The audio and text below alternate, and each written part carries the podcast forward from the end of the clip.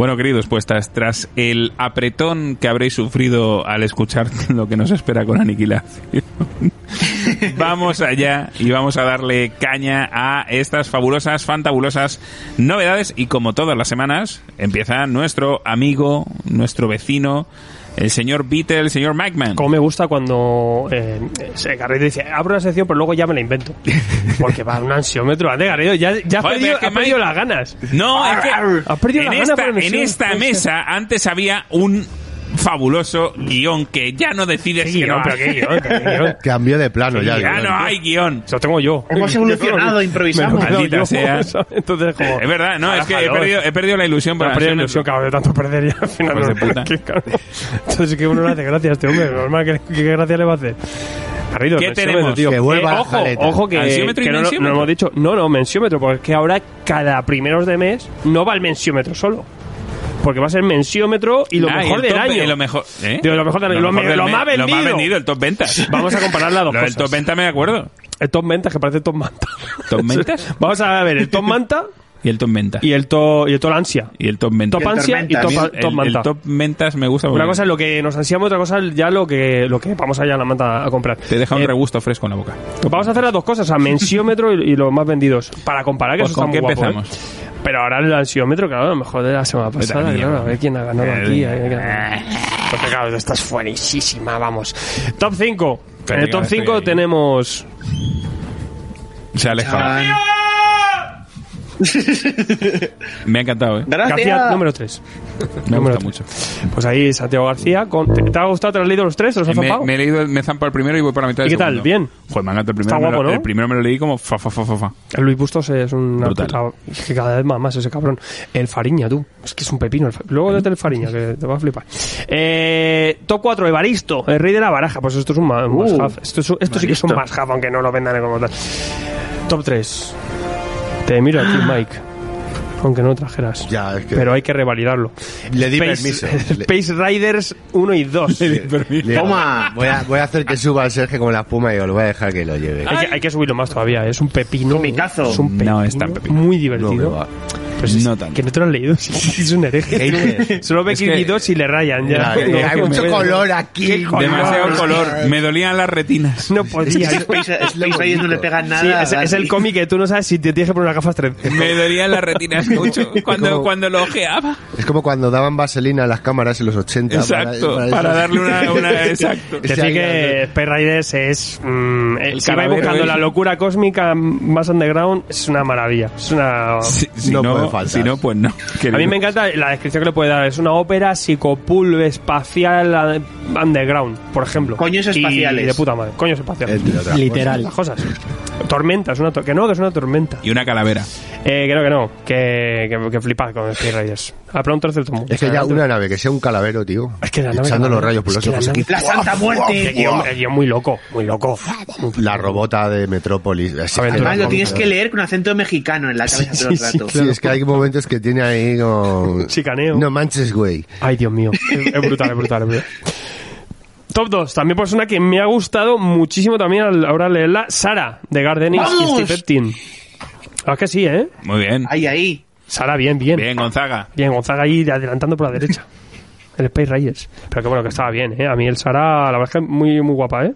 Un final así muy digno, más dinámica que otras cosas más técnicas de Gardenius. O sea, si os gusta la Segunda Guerra Sí, sí. Mundial y tal, y una historia mejor más desconocida, ¿no? Unas mujeres sniper en la Unión Soviética Claro, es que parece que nazis. no, Mujer pues sí. Sniper en eh, Segunda Guerra Mundial parece que va a ser una obra aburrida, pero luego dices, coño, Hostia, no, no, no, sí, muy guapa. Y si os moló, por ejemplo, Enemigos en las puertas, ese rollo, ¿sabes? Eh, a por él.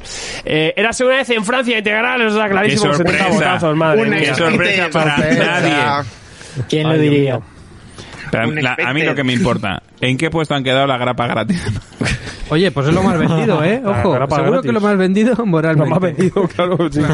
Se ha jodido. ¿pero las Eh, grapas gratis eran por separado o, grapa o gratis. las dos eran... Era un pack todo, era un... la, pues las ha puesto separado Sergio, está en la antepenúltima, ¿Ah, sí? en la patrulla X y más por la mitad de los cuatro fantásticos. Y que Joder, quedó yo último. las hubiera puesto al revés, fíjate. Sí, pero bueno.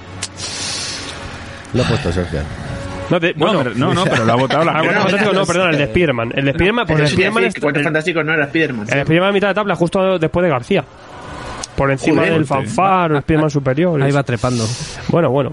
El, el último, ¿sabéis cuál es? Swing. ¿Cuál, cuál? Bueno. Ah, por eso Garrido es que se quiere vetarlo. No, no entiendo, no entiendo por qué nunca de comentamos quién es el último y hoy, ¿Hoy? sí. Pues porque te has querido saltar No. el mensiómetro del asiómetro. Hombre, porque a lo mejor me lo he querido que se hace saltar. loco, a lo mejor me lo he querido saltar por algo. Pues yo lo quería resaltar.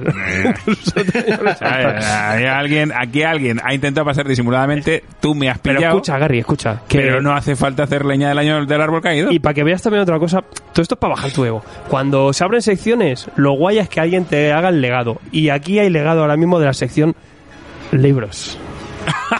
Uh, Porque May nos trae un libro. Libros. ¿Qué nos cuentas, tío? Joder, cabrones. Te la. Así fue.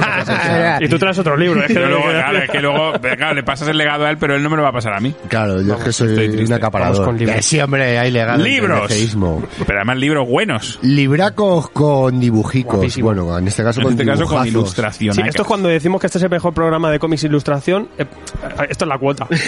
Aquí cumplimos Espérate que ya. luego- sí. Aquí esto es arte ya. secuencial, pero página a página en vez de viñetas. Claro, claro. ¿Y qué nos traes? Pues os traigo un Taschen que ha pasado por la clínica Ibor, se ha hecho una reducción de estómago y ha quedado flaquito, pero sigue conservando la altura y la anchura. ¿vale? ¡Ay, me ha encantado! Bien, os traigo de Minotauro en las montañas de la locura. Volumen 1. Lovecraftismore. Adaptación de la obra de Howard Felipes. Lovecraft. Y ilustrado bellamente, sutilmente, magistralmente, brutalmente por François Baranguer. Eh, Fílmicamente, me atrevo a decir. Fílmicamente también podemos decir. Bien. Volumen 1.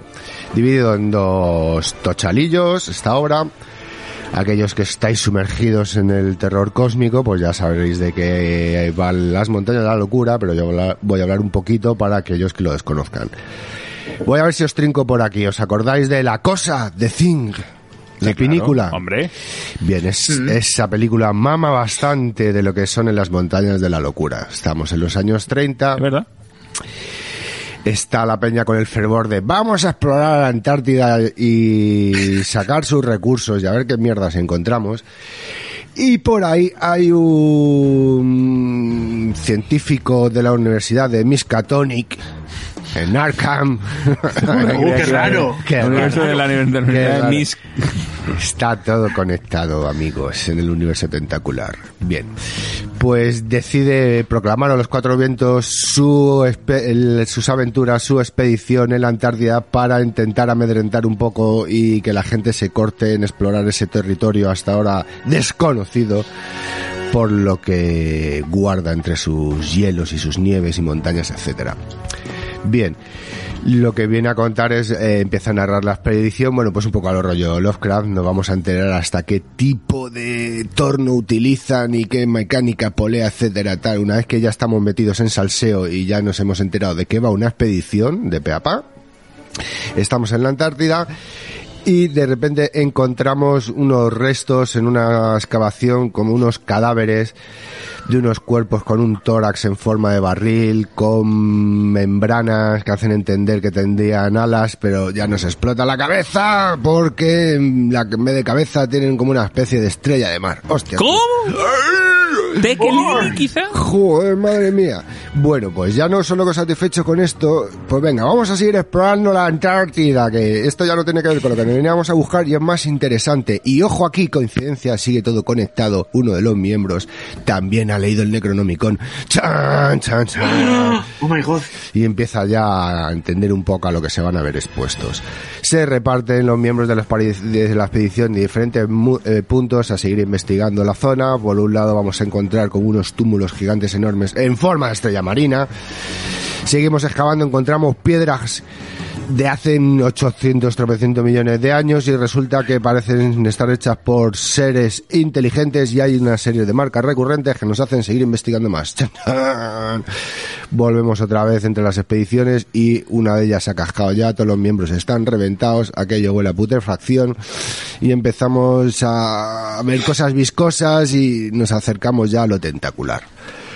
Y el volumen 1 pararía ya justo cuando llegamos, empezamos a descubrir la megaciudad milenaria de los antiguos, esas construcciones gigantes, y la gruta ya donde vamos a adentrarnos hacia lo desconocido.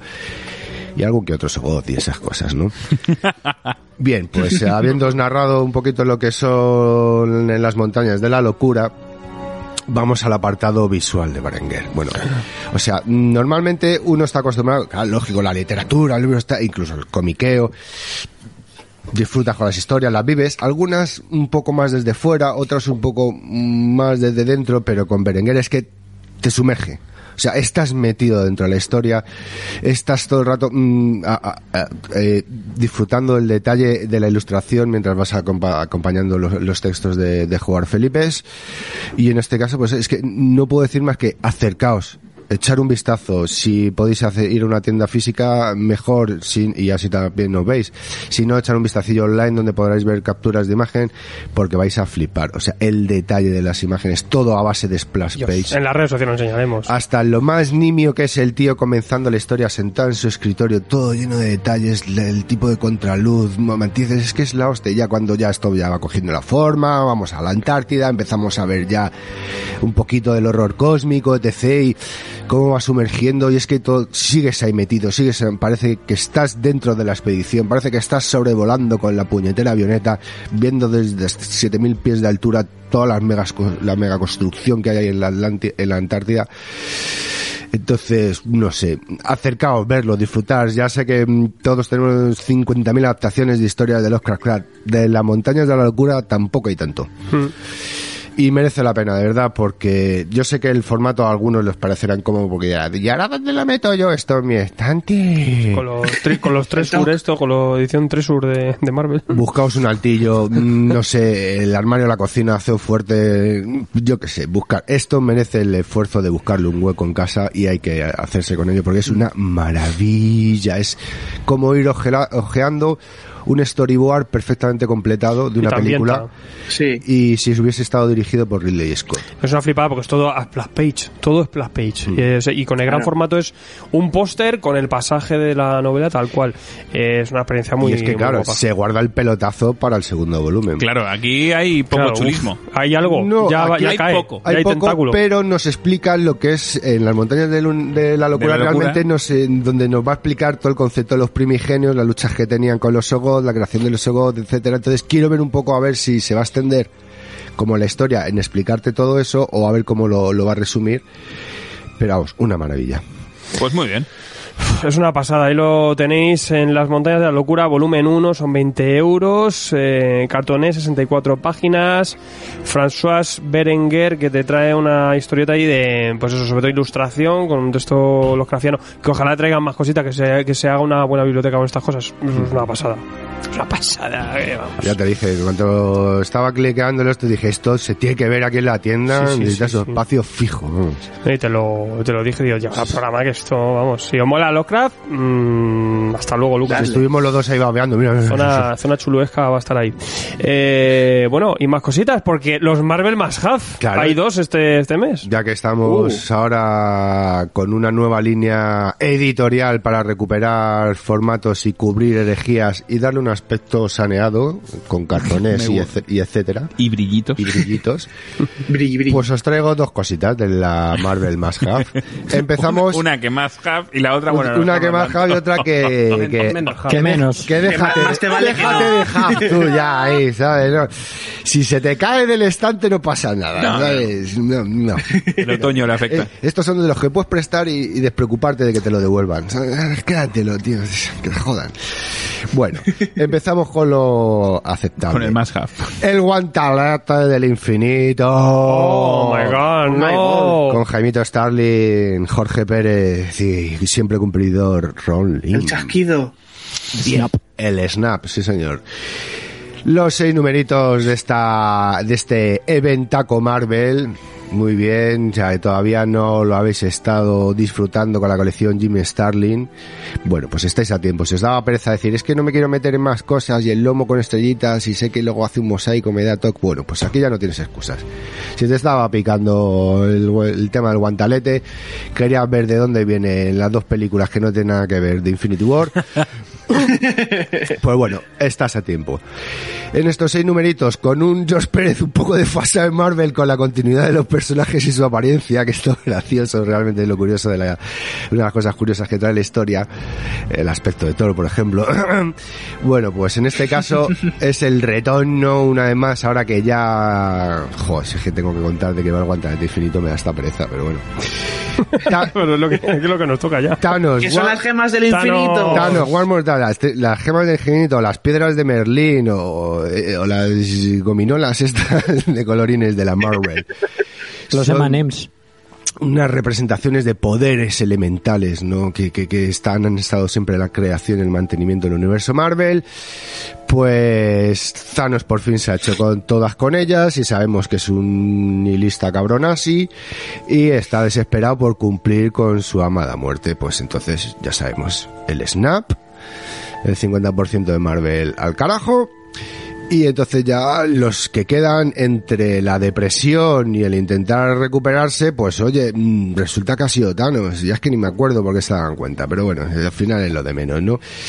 Y algo tiene que ver porque Mephisto le está friendo la cabeza al Thanos. Está aquí detrás de Birro calentándole la orejita porque él, sabemos los intereses de Mephisto y busca su propio interés. Aunque parece que está ahí de lacayo, cuesta verlo de lacayo de Thanos, pero todo te- supuestamente en un principio tiene un sentido, ¿no? Bueno. Pues nada, ya sabéis lo de siempre, las epopeyas, todo se ha ido a la mierda, esto es una depresión, vamos a intentar hacer frente, otra vez nos dan pal pelo, pero ojo, sorpresa, empiezan a girar los acontecimientos, uh, alguien que menos te lo esperas es el que va a ser la pieza que se equilibre la balanza en esta pelea de Thanos contra Marvel, Es el Doctor Extraño. y al final... Es Iron Man. Y al final gana Batman, como siempre. Todo bien. Chavales, leedlo. Leedlo y no me hagáis Ya no me haga- no, a estas alturas no vamos a contar por esto. favor. Formato bien, a mí me parece correcto. El Marhab sí, son 5 euritos menos de lo que costaba la colección Jimmy Starling, por eso será que no tiene el fondo cósmico, pero ahora tiene un fondo negro en cartoné que queda muy correcto, muy Y- señorial. Y, y el guantelete aquí. Aquí, aquí. Sí, en pequeñico, sí, porque Pequeñico todos en el- los más half abajo tienen un simbolito simbolico. con algo de lo que tienen que ver de lo que te están contando.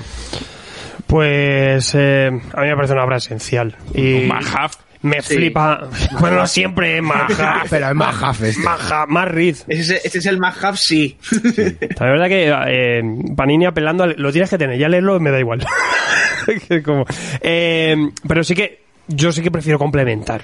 Por ejemplo, ese prólogo de Cyber Surfer, pues me parece súper mega interesante. Cómo va Y el Thanos Quest. Está muy guapo. Sí, claro, Thanos es Quest. prea esto. Es que hay cosas, a mí me gusta mucho, entonces sí que prefiero la coger, coge- aunque no sea todo, pero las cositas Sí, de pues, la biblioteca. sí, yo- Pero oye, ahí está, sí que es verdad que este sorprende tiene lo que tiene. Sorprende porque cuando salió la biblioteca de Gene Starling fue mm, top ventas máximo, Mm. pero bueno, esto se sigue moviendo, hay nuevos lectores y, y tenéis que leer el Marvel Cósmico original. Yes, de Papá Starling. Porque la segunda avenida, porque tenemos la del Papa Kirby, luego la de Starling y luego ya la de Lanin y Annette.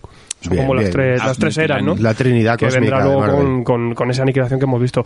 Y el otro Marvel más half. El otro, el menos half ¿Qué más half tienes los- ahora? de los de momento, el que menos half me interesa. El más gemeno. Bien, te os traigo Joder, es que- Qué pere- pe- perezón. Si ya me daba Me da pereza, pereza. contar su guantalet, el guante al gato. Hombre, pero esto no lo hemos contado mucho. Guantelete lo hemos contado no lo hemos contado mucho. Yo- pero ya hice en su momento un comentario y trajo cierta polémica, pero lo voy a seguir diciendo. La muerte de Lobezno por bucaque de Adamantium de Charles Soule y Steve McNiven. ¿Y de qué va la muerte de Lobezno? Por No, bucaque no de. Adamantium. ¿De qué Pues, va? Adivina, del caballo blanco de ¿De qué va la muerte de Lobezno? Bueno, amigos, pues... De Charles Soule haciendo la Eh, da lo que promete, ¿eh? También hay que decirle a Charles que él sabe, sabe captar la atención de la gente. Oye, la muerte de Lobezno, spoiler, va a morir Bueno, pero eso desde la muerte de Capitán Marvel ya lo tenemos. Sí, la muerte del Capitán Lo malo América. es que aquí ha sido un fake, no como la muerte de Capitán Igual Marvel. que el cómic Superman. La muerte de Superman también da lo que Bueno, hay que entender que después de esto se tardó. Sí, se Estuvimos con el Oldman Logan Y y Man esa Logan aventura, bien. esa Y- aventura y Man hasta Logan. que apareció el Logan otra vez con la piedrita del riñón mora diciendo, uy, ¿y esto? Ay, ¿qué hace este ¿Te puedes creer aquí?". que no me acuerdo por qué? Y ya está. Y ahora con la garra de, con la garra de fuego, ¿no? Guerra de Fuego ya creo que ha pasado ya. Ya ha pasado la historia. Creo que ha pasado. Qué ¿eh? dolor. Eso Ahora- Las garas calenturientas sí, ya no. ya Espérate no que queda el, el Todos todo, somos sí. Fénix, Todos hemos Fénix y espérate. Hemos Fénix. Ya verás. Bueno, y ahora sale, ahora sale con, con el parche otra vez en, en la nueva movida de Hitman. O sea que. Bueno, Bueno, bueno, en pues fin, nada. la muerte lo vendo. Casi que estamos hablando de cosas más interesantes que la obra. Lovendo. Pero hay que hablar de la obra. Bien, repetimos, Charles Soule y disfrutar del dibujo de Steve Disfruta de McNiven. McNiven, eso sí, por esto sí. Por esto sí, si sois dibujísticos, pues os va a encantar el trabajo de bomba. McNiven. Ahora, si buscáis algo completo, pues os va a coger. Cuatro este números. No sabe elegir proyectos. Cuatro números le costó hacer esto a Soul. Que te digo yo que en formato relleno en 15 páginas te las has hecho en alguna otra colección, ¿eh? Bien. Cuatro números. Olman Logan no, pero casi Olman Logan ha perdido el factor curativo. Oh. Coño, como en la película. Otra, otra vez. ¿Y quién le da la noticia? ¿Quién le da la nefasta noticia? El cansino de Rick Richards. Bien. Tío más Richard se me le respeta en esta casa. Los cojones. Pregúntale, a su, pregúntale a su. Entonces, en este caso, y encima, como has estado en Hiroshima, pues han, han- han agarrado ahí la radioactividad, tío. Eres una alcalina do- triple A, ¿sabes? Menos mal que conservas la fuerza y la velocidad, porque si no serías un bulto, no te puedes mover con esos huesos de metal, pero bueno, en fin. Que no se, y claro, ya, que no se entere nadie, Logan. que no se entere nadie que está cascado. ¿Y qué le decide hacer Logan? Repartir flyers por el universo Marvel con un mapa de una isla y con estoy aquí, venir. Me muero. Venir si tenéis Ohio. Vale, pues bueno, va, va, empieza a desfilar la gente por allí y entre ellos Nuke, uy, es gran enemigo de Logan, Nuke. Grandísimo. Grandísimo rival. Acérrimo, ahí en la cocina del infierno, sí. Bueno, pues después de esto se entera que es Madani, de la que está, no, o víbora, eh, sé, no me acuerdo ya. También, también un classic. Enemigo de lo vendo classic. Clásico. Pero, lo llevamos a Madripur, tiene gira a Madripur. Ah, bien, bien, ya está en su salsa Logan. Joder, Soul, tío, lete un poco más. La historia lo vendo. Y nada, pues vamos a meter que sea la Daga Mortal, que sea Kitty, que si un El samurái de plata también está por aquí. ¿o no? Sí, bueno, sí, brevemente me parece que está. Que si...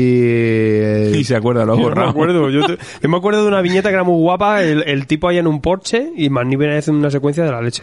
Pero es que eso no era ni parte de la historia, pero me- para mí me Era flipa. como muy mola. Voy a, voy a dibujar Las un primeras Porsche páginas me con flipa. parche. Voy a dibujar un brazo y yo flipando. ¿Y qué más? Me he dejado por ahí, aquí.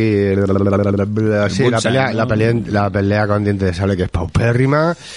Y Hombre. bueno, pues eso, que me quiero resarcir y quiero morir matando. Y entre medias, pues ¡uh, sorpresa! El científico loco de toda la vida que quiere otra vez hacer Arma X. Y tengo aquí un tanque de Adamantium que me ha sobrado durante estos años. Y. ah, ¿Qué más queréis saber, de verdad? Murió, lo, murió lo vendo para volver otra vez más tarde con una piedra del destino, tío. Oye, que sí. Ha muerto lo vendo, larga vida lo vendo. Y el tío con la, y con un sombrero. Lo vendo muerto, viva lo vendo. Eh, a mí me, me parece que es una obra que está guay que salga barata. O sea, no que ser regalada. pues, pues a ver, te la tienes que leer porque al final en lo que es la cronología Marvel, pues ham- hemos pasado por aquí. Claro. Eh, McNiven lo hace fácil porque dices, bueno, al menos por aquí bien, porque el dibujo es una pasada. Y sí que luego, pues, la, yo creo la resolución, pues, Bueno, eh, pues, pues, pues pues, eso, pues, pues pues. Eh, Pues sí, La entonces, solución en el retorno de Logan. y, y ahora el retorno dentro de una era de X, pues a mí se me hace también descafinadillo. Inten- entonces no- Intentar hacer, es que hay que meterse en la cabeza de Charles Soule, es decir, intentar sacar un momento melancólico de un bucaque, no sé yo hasta qué punto eh, eso Ten de cuidado ahí- que es abogado y te denuncia. O sea, ojo. con- Primero que se entere de cómo estoy, de lo que estoy diciendo, se busca un Google Translate. Eso lo paso. No, pero yo que sé, sí, que en verdad fue, fue un Charles abogado bueno. de día, y escritor y luego, Torres, no, y luego que hemos tenido pues luego mil miniseries y tal que luego Chaso también las ha mantenido que le ha pasado de todo para traernos un retorno que ahora habrá que ver habrá que ver pero sí que es verdad que veníamos antes de, de esto hacía falta esto. Yo creo que hacía falta porque la- las, las etapas estaban siendo muy descafeinadas, no había mucho, muy atra- no era nada atractivo. Y yo creo que con esto hicieron ese parón, llegó el viejo Logan y hubo muchísimo interés otra vez por, por Logan y su serie. O sea que para mí bien que, que esto pasase, ¿sabes lo que te digo? Entonces lo puedes leer. Ahora está baratillo, más o menos, por 12 eurillos estos números. Tienes a McNiven, pues ya está. Si no lo has leído hay que leerlo. Claro, es que, hay que leerlo y ya por está. ejemplo, si la muerte de Superman lo hubiese dibujado McNiven, hubiese sido la hostia. Hostia, vamos. Pero hasta luego. Vamos, hasta estoy cuadrando encima, todo. hasta- encima que era un truñajo, estaba Bogdanove por medio, pues Pero bueno, bueno, bueno. Pues bueno. Marvel más Hub, la muerte de Loven no... 12,99 Marvel más lo tienes ahí en Steam and Even Charles Soul. Cartoné 112 páginas. Ya, corre. bastante, ya, eh, ya, ya. Bueno, de acuerdo, pero esta sí que, por ejemplo, te lo digo que me funciona como en- dentro de esta coleccionable. Es una obra autocontenida que es más o menos ha tenido relevancia dentro de la cronología actual y te la pu- y es- ¿qué te falta? Pues ahora no te mata gastar todos los euros en y en esto. formato rústica esto. En rústica perfecto incluso. Ahí está. Con grapa con en su momento las leíamos hasta luego, ¿no?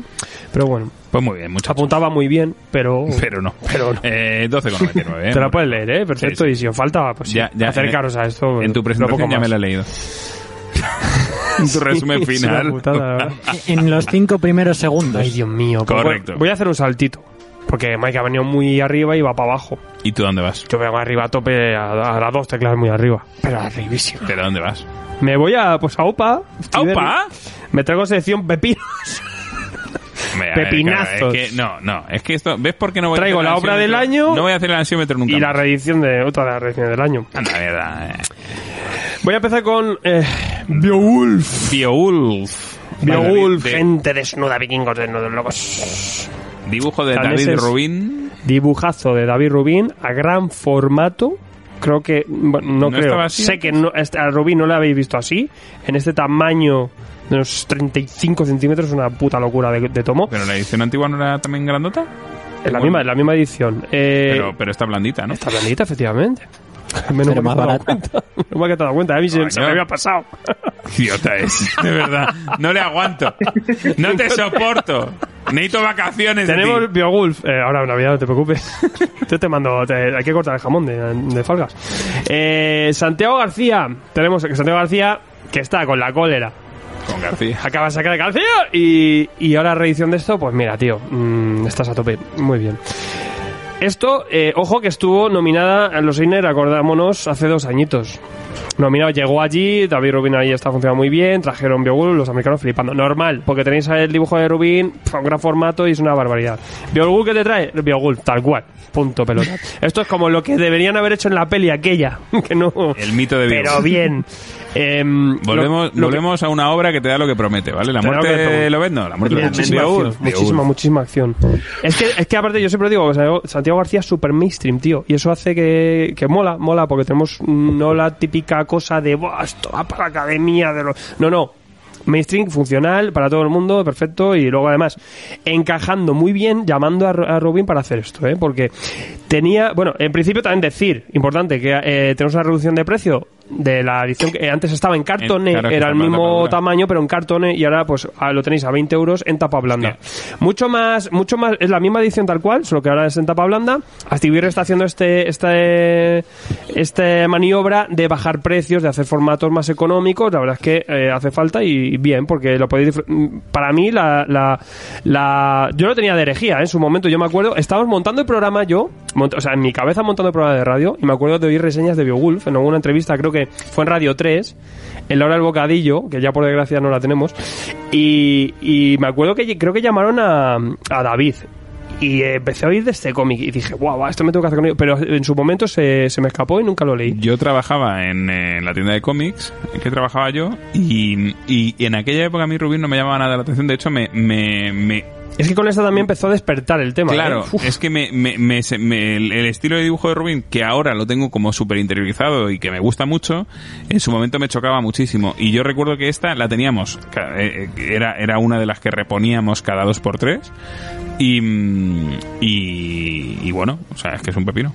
Es que, eh, y yo creo que Rubín con Beogul, yo creo que fue un poco ya el, el- saltito, ya, ya iba muy bien y con esto fue un salto a, la locura también, este gran formato, la idea, la narración, todo lo que proponen en este Beowulf. Es una obra, para mí, es una obra que tenía, de verdad que me he aguantado un poco y la reedición yo ya este año, digo, este año me la leo en cuanto se reedite. Y bueno, grata sorpresa traerlo también tapa blanda, es más económico y se lee más cómodo, siendo un gran muerto, un tomo muy grande, pues se lee muy cómodo, ahí lo tenéis. Eh, Beowulf es una adaptación tal cual, eh, este poema de, de mitología nórdica, que además también es pues casi pues eh, piedra angular de la literatura anglosajona. Junto a Siegfried, una de las leyendas eh, nórdicas europeas pues más importantes, ¿no? Y lo hemos tenido adaptado mil veces. Esto es una adaptación y una interpretación moderna, visual y, y narrativa. Eh, espectacular. Tenemos a Beowulf, que es un guerrero que llega para aplacar eh, la amenaza de un demonio que lleva años ahí acosando a, los reyes daneses y a los pueblos daneses, cargándoselo. El Grendel.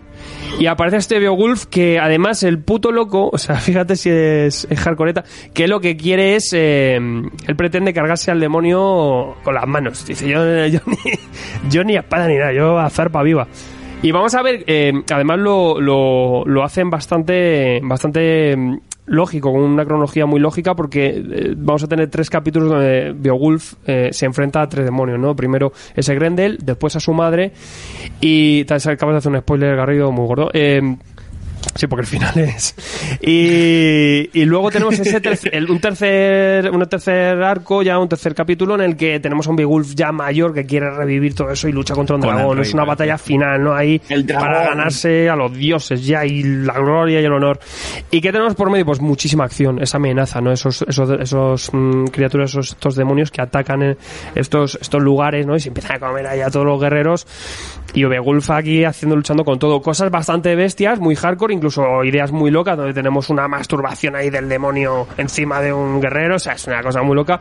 Y, luego, pues, Beowulf unas secuencias, unas, unas historias, donde, sobre todo la narración, es totalmente elástica. eh, tenemos eh, momentos de, de, no sé, de donde estiramos la narrativa en el tiempo de una forma espectacular, luego la comprimimos. Estamos viendo todo eso to- todo el rato. Y luego donde Rubín, de forma gráfica, nos narra varias cosas a la vez, donde tenemos mucho plano de detalle, mucha cosa, mientras suceden otras cosas, eh, secuencias en paralelo, es un auténtico despliegue gráfico, despliegue visual y narrativo con una cosa de acción sencilla dentro de lo que es un guerrero luchando contra demonios. Pero, y una redactación de todo esto, pero es una pasada verlo.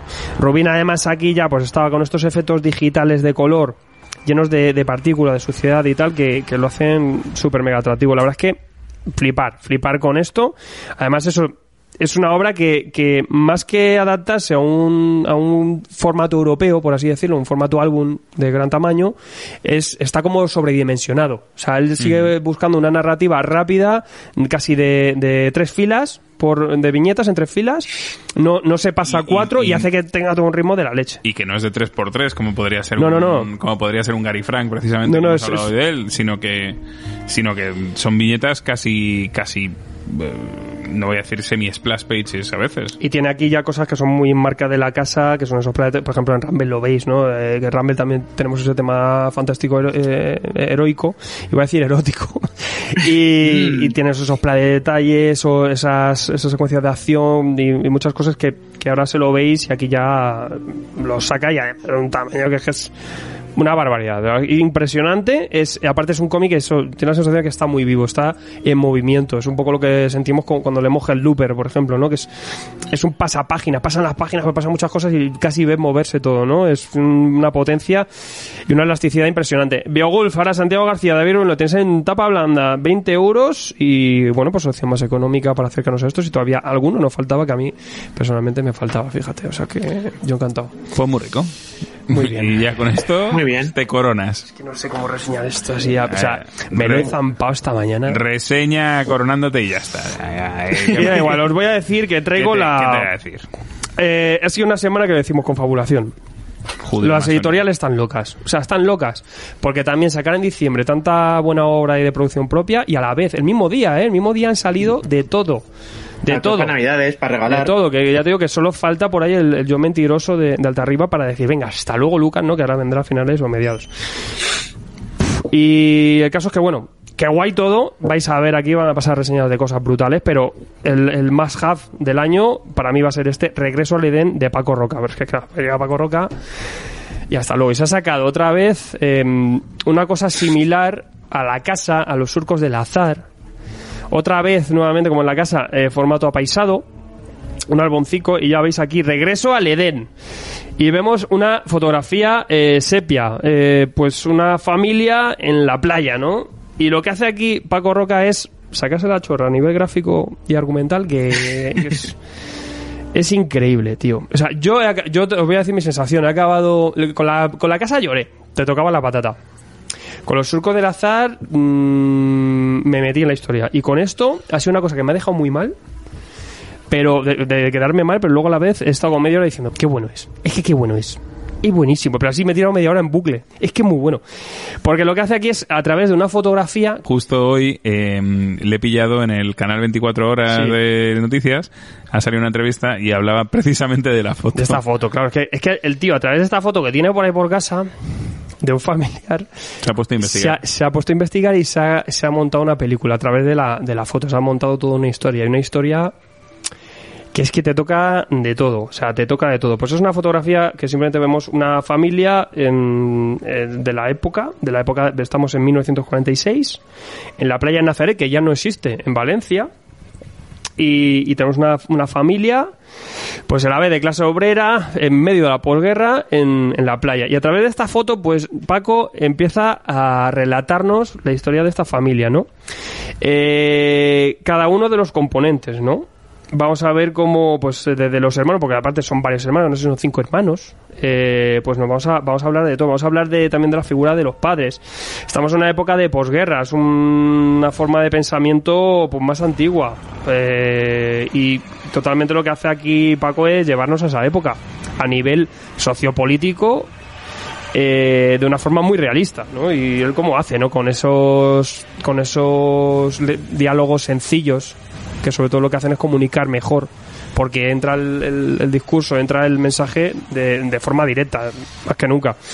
Y, y bueno, mientras él va desarrollando eh, a estos personajes lo que les pasa, sus miedos, sus ansiedades, sus inquietudes, su situación, ¿no? Estamos, pues son gente que al final, a fin de cuentas, pues, pues eso, el, el- el padre trabaja ahí en, en una fábrica con, que de su hermano y está ahí en un curro que tampoco le, le, le da más de lo que ya está, que es prácticamente la miseria, la mujer ama de casa con, con hijos ahí, pasando mucha hambre porque muchas familias mm, tenían palo justo o sea una cosa que como mucho el, pues eso el mayor divertimento de esta familia era salir a esta playa o con mucho de vez en cuando ir al cine no y, y bueno pues nos va nos va a poner en este contexto de, de estas familias en la posguerra. Pero todo pues llevándonos un poco a reflexionar sobre la propia vida y sobre también a veces pues esa, esa cárcel eh, vital que tenemos, ¿no? Que, a veces las circunstancias también pues no nos dejan avanzar y todo de una forma muy humana. Tenemos momentos que son realmente secos, no te voy a decir duros, pero son duros, pero con una sequedad y un, y un mensaje ahí que, que es para volverse loco. Hay un pasaje ahí que, que a mí, de verdad, que no, no puedo daros detalle, pero mm, Dios, te paras y piensas, ¿no? Y lo cuenta todo, pues al final, pues eso, ese fragmento de vida, como nuestra vida es- un instante, ¿no? En todo lo que hay y ese recuerdo o esa búsqueda del Edén, ¿no? Que está, que aquí habla Paco Roca, ese Edén, donde Adán y Eva, que también te habla de muchas cosas, te habla de la religión también o el uso de ella, ¿no? Como, por ejemplo, el Edén, Adán y Eva, ¿no? Como la mujer se le ha culpado siempre de que expulsaran a, a Adán y Eva de- del Edén y gracias a eso, pues ahora ya tienes la excusa para, para decir que la mujer es un ser inferior, ¿no? Y, muchas cosas. Es, es increíble, ¿no? Es un retrato de nuestra España, es un retrato de, de como siempre, de, de ese contexto de, en este caso, de la posguerra, con el franquismo. Y luego, narrativamente, aquí hay recursos para aburrirse. O sea, Paco, desde el primer momento, o sea, que yo luego, ya le preguntaré el día si, si coincido con él para, para entrevistarle, ¿dónde va a firmar esto? ¿Dónde lo va a dedicar a la gente? Porque No, en blanco, desde- tío. de- desde- sí, a lo mejor con algo blanco, porque desde el principio ya tenemos unas páginas en negro que ya, part- ya parten de la narrativa, no son cubiertas, es ya parte de la narración, hasta que acaba. En todo momento es cómic, todo cómic. Y, y juega, juega genial con una reflexión inicial, con un cierre, le da un sentido a toda la historia, le hace, le da un efecto de metaficción. ¿Y cómo se saca de la manga? El, o la importancia de una, de una fotografía, de un pequeño retrato de una familia en una playa. Sacarse esto y además, que es que lo que te digo, te puede llamar más o menos lo que te estoy diciendo. Es que lételo. Es que tú haces así, abres la tapa y al rato estás cerrándola. Ni te has dado cuenta, ni te enteras. Es, te atrapa sus historias, lo cuenta de una forma que dices, pues eso, hijo puta. No puede ser, eh, no puede ser otro que es Paco Roca. Es un maestro, es un maestro. Esto tiene documentación, te transporta, eh, tiene esa potencia humana y te hace pensar y te cala, te, te llega, te va ya- si conectas con, con, con esto, pues mm, más todavía, ¿no? Acabas flaseado. Increíble. increíble. O sea, el regreso al Edén. Otra más. Paco, venga, tira para adelante porque está lucido. One more time. Paco Roca, ahí lo tenéis. Eh, Activeri te lo trae. 18 euros. Eh, y lo pillando ya. Ya está. ¿Para qué vamos a Que discutir? para que... No sé. Must, must have. Más hard de la Más vida, de tío. verdad. Es increíble. O sea, es que es increíble. Pero ¿cómo de esto te haces esto? Es que... Qué loco, tío. La verdad es que es muy loco, es muy loco el tema. Es muy loco. Pues oye, maravilloso este... este... Sergio lo quería traer, el- la semana que viene también lo dirá, porque se lo ha leído el de tirón también conmigo veces. esta mañana y de hecho, hasta luego amigos. Yo ya es que es increíble, pero queríamos adelantar un poco también porque te los bombazos. Sí, claro. Y en Navidades, pues, pues ya sabéis qué, qué buen regalo dar a cualquier lector. Y oh, yo siempre Paco además tiene esas claves que se lo das a alguien que no le comis y le va a flipar si se acercan a él. Porque es que conecta con la gente. Pues oye, Milá. a UPA, a UPA siempre, a Steve Berry por Madre traernos estas cositas. bueno, pues después de Alfred, eh, tenemos más gentecilla Más que gentecilla, nos queréis tío. contar cosas. Sí, Eh, sí. Joel, Pues eh, hoy... saltamos, Hoy se niño, ¿no? Hoy, eh, hoy Muy- tres cosas. Venga, venga. saltamos a mundos eh, más apocalípticos y desérticos, A ver, como Yo- por ejemplo, algo que tú querías Eh, leer mucho. Como Dune. Esta, Perdón. Oh, como hila. Ahí, ahí, ahí estamos. ahí estamos. la ficción de los boomers. esta eh, novela gráfica que han decidido llamar así, ¿vale? Que nos viene de, de la mano de Norma Editorial, eh, editada originalmente por mm, Abrams en, en Estados Unidos y que viene un poco a rebufo de la película que estaba pendiente de estrenarse este año, que eh, os voy a dar una primicia, que acaban de confirmar hace unos 30 minutos que Dune y, y otra lista de películas se van a estrenar en, en HBO Max en 2021. Sí. Qué bien. Eh, entonces eso, bueno, esto viene un poco a rebufo de esta nueva adaptación, que ya sería el, tercer intento de adaptar este, este libro escrito por mm, Brian Herbert en, en los años 60. Y, y que sería la segunda adaptación a cómic, ¿vale? Porque cuando salió la primera película del año 84, me parece, que fue dirigida por David Lynch, ya, ya sacaron ahí una como adaptación de esto. Sí, en Marvel. Y- sí, justo.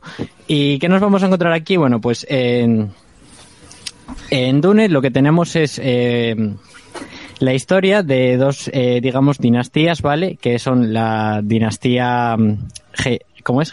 Harkonnen, ¿vale? Son unos nombres un poco de aquella manera. Y la dinastía Atreides, ¿vale? Eh, estas dos dinastías, digamos que son eh, como enemigas y van a tener una lucha por el control y el dominio del planeta Arraken, que también se le conoce como Dune porque es un planeta desértico, ¿vale? Eh, ¿Qué tiene de especial este planeta? Porque, eh, pues, en este planeta eh, hay una especie, ¿vale? Que es como una especie de droga y que la sacan de la arena del desierto. Y por eso están ahí todo el rato como a ver quién controla esto.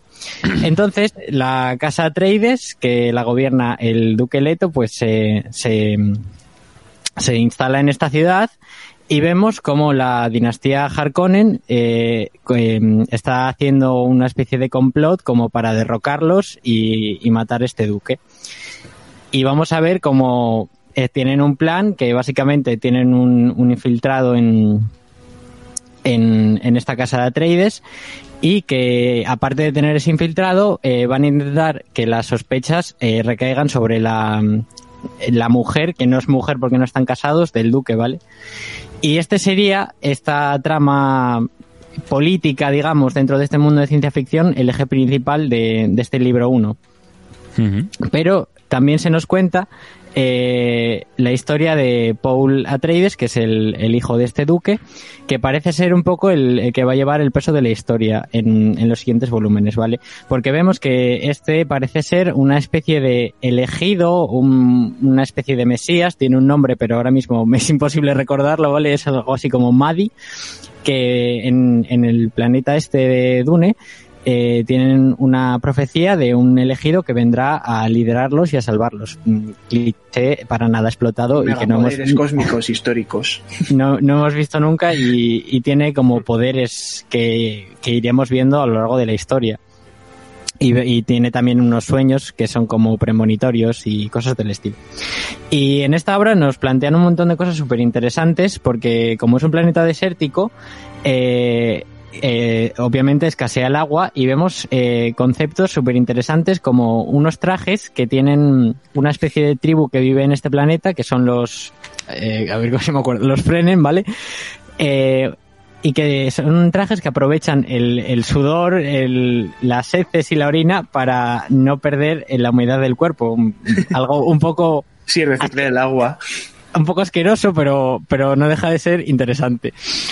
Y, y vemos como incluso uno de estos frenen, en cierto momento, eh, escupe al, a- al- no escupe al rey, sino escupe delante del rey, y la gente como que se escandaliza un montón, y luego les, les explican que eso es una muestra de, de eh, digamos, orgu- orgullo, porque como es un bien tan preciado, está dándole su humedad. O sea, Claro, un- escupir, escupir o llorar en ese planeta es. Sí, e- es casi un Claro, sacrilegio. es un sacrilegio. es, eh, mal gasto de, De agua. De agua. Sí.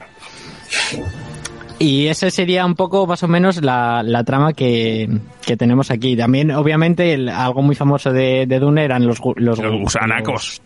Sí, los gusanos, sí, que- ¡Gusanos! El- que, el ya gusano- nos dicen aquí que tienen de 100 a, a 400 metros de longitud y que protegen un poco la, la arena y hay un splash, un splash page de uno de estos gusanos bastante impresionante. Que vamos, que la veis en el metro, de- en la parada de metro de Puerta del Sol todos los días.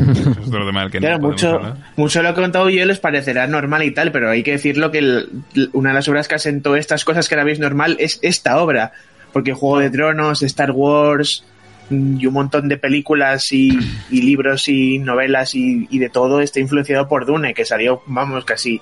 Yo, Sí, yo fue una- casi la vez que el Señor de los Anillos. O sea, lo que el Señor de los Anillos es a la fantasía, Dune es a la ciencia ficción, más o menos. Yo creo que Dune estaba a un Peter Jackson de haber sido lo que el Señor de los Anillos ha sido estos últimos años. A ver si el año que viene con la peli nueva nos da una alegría. Eh, sí, porque además tiene bastante buena pinta. Eh, y esto eh, es curioso porque lo trae el, el guionista, es el propio hijo del, del escritor del libro, eh, Brian Herbert, junto a Kevin J. Anderson, que es un, tam, un tándem que ya ha trabajado varias veces en otras novelas eh, dentro de esta saga de Dune y también los hemos visto por cosas como las novelas de Star Wars. Y en cuanto al apartado gráfico, pues tenemos eh, equipo nacional, eh, arriba con, con el arte español, tenemos eh, a Raúl A- eh, Allen y. Patricia Martín, ¿vale? Y tiene un acabado eh, bastante limpio, que es bastante sencillito, pero que le funciona un montón a la obra. Y yo creo que el principal fuerte de, del dibujo eh, y es el, el color, ¿vale? Porque utiliza eh, colores eh, bastante desaturados y ambienta un montón el los pasajes estos en, en el, en el desierto. Tiene una paleta eh, muy eh, con tonos muy pastel, ¿vale? Entonces eh, le va bastante bien a la obra. Ya, ya os digo que es sencillita, pero la trama es un poco compleja. Eh, el formato es eh, cartoné con sobrecubierta, que personalmente a mí la sobrecubierta me está de más, pero, pero bueno, porque encima la portada es de Bill Sienkiewicz y es bastante bonita y lo que es eh, la portada del cartoné pues deja bastante que desear, pero bueno. Ahí está, Dune. A mí me flipa la edición, ¿eh? ¿Qué quieres que te diga? Sí que... van a- Eh, es bonita, pero es que la sobrecubierta acaba dañándose. Pero no sé, a mí en este caso es un acabado espectacular, un poco al nivel que hicieron con, con Drácula de Miñola, o sea, ese nivel me parece muy cuidada. Eh, si te da toque, tírala, tírala la cubierta, no pasa nada y te quedas con el cartón normal, no, no lo haces, ¿no? Pues te da el toque. Eh, sí que luego van a hacer más, ¿no? Porque esta es la novela gráfica 1. Ah, sí, sí, porque es que me- se me ha olvidado. Eh, yo estaba leyendo tranquilamente, ¿vale? Este, eh, no lo he dicho, ¿vale? Es el libro 1 de 3 y me- cuando estaba terminando me estaba preguntando, ¿y cuándo sale el segundo? Y de repente llegó a una de la, a la, lo que sería la última página y pone Louvre, eh, Dune, libro 2, eh, ¿cómo es? Primavera 2021. Primavera 2022, exactamente. Así que, que, no, que no os dé mucho ansia con esto. queja de va para aniquilación, o queja de aniquilación luego. no, pero sí que bueno, esto te lo puedes... Sí que Dune es extensa. Es que también... Pues que Dune Yo me mucho. intenté hacer... Yo de pequeño la veía, pero ya era muy pequeño. Y la veías así como- la- yo- Las flashes tengo yo. Y luego he intentado reverla y no... eh, También es verdad que esta es la obra de ficción de toda una generación. También es verdad que, Mm. que los que tengan ya de 35 para arriba, pues Dune para vosotros. Y esta adaptación es muy digna, tiene una, un acabado espectacular. También Raúl Alén y Patricia Martínez estuvieron aquí en el programa, que son pareja y han estado en Valiant también haciendo grandes series. Muy guapo, la verdad es que tiene un dibujo que, que llama mucho la atención. O sea que bueno, también ha sido la apuesta fuerte de Norma este para estas navidades, un poco para, para también con la película que se viene, que quizás os adelantó un poco, pues miedo si tienes un poco de ansia. 24,95 Dune, la novela gráfica número uno, ca- cartoné, 176 páginas, ahí lo tenéis.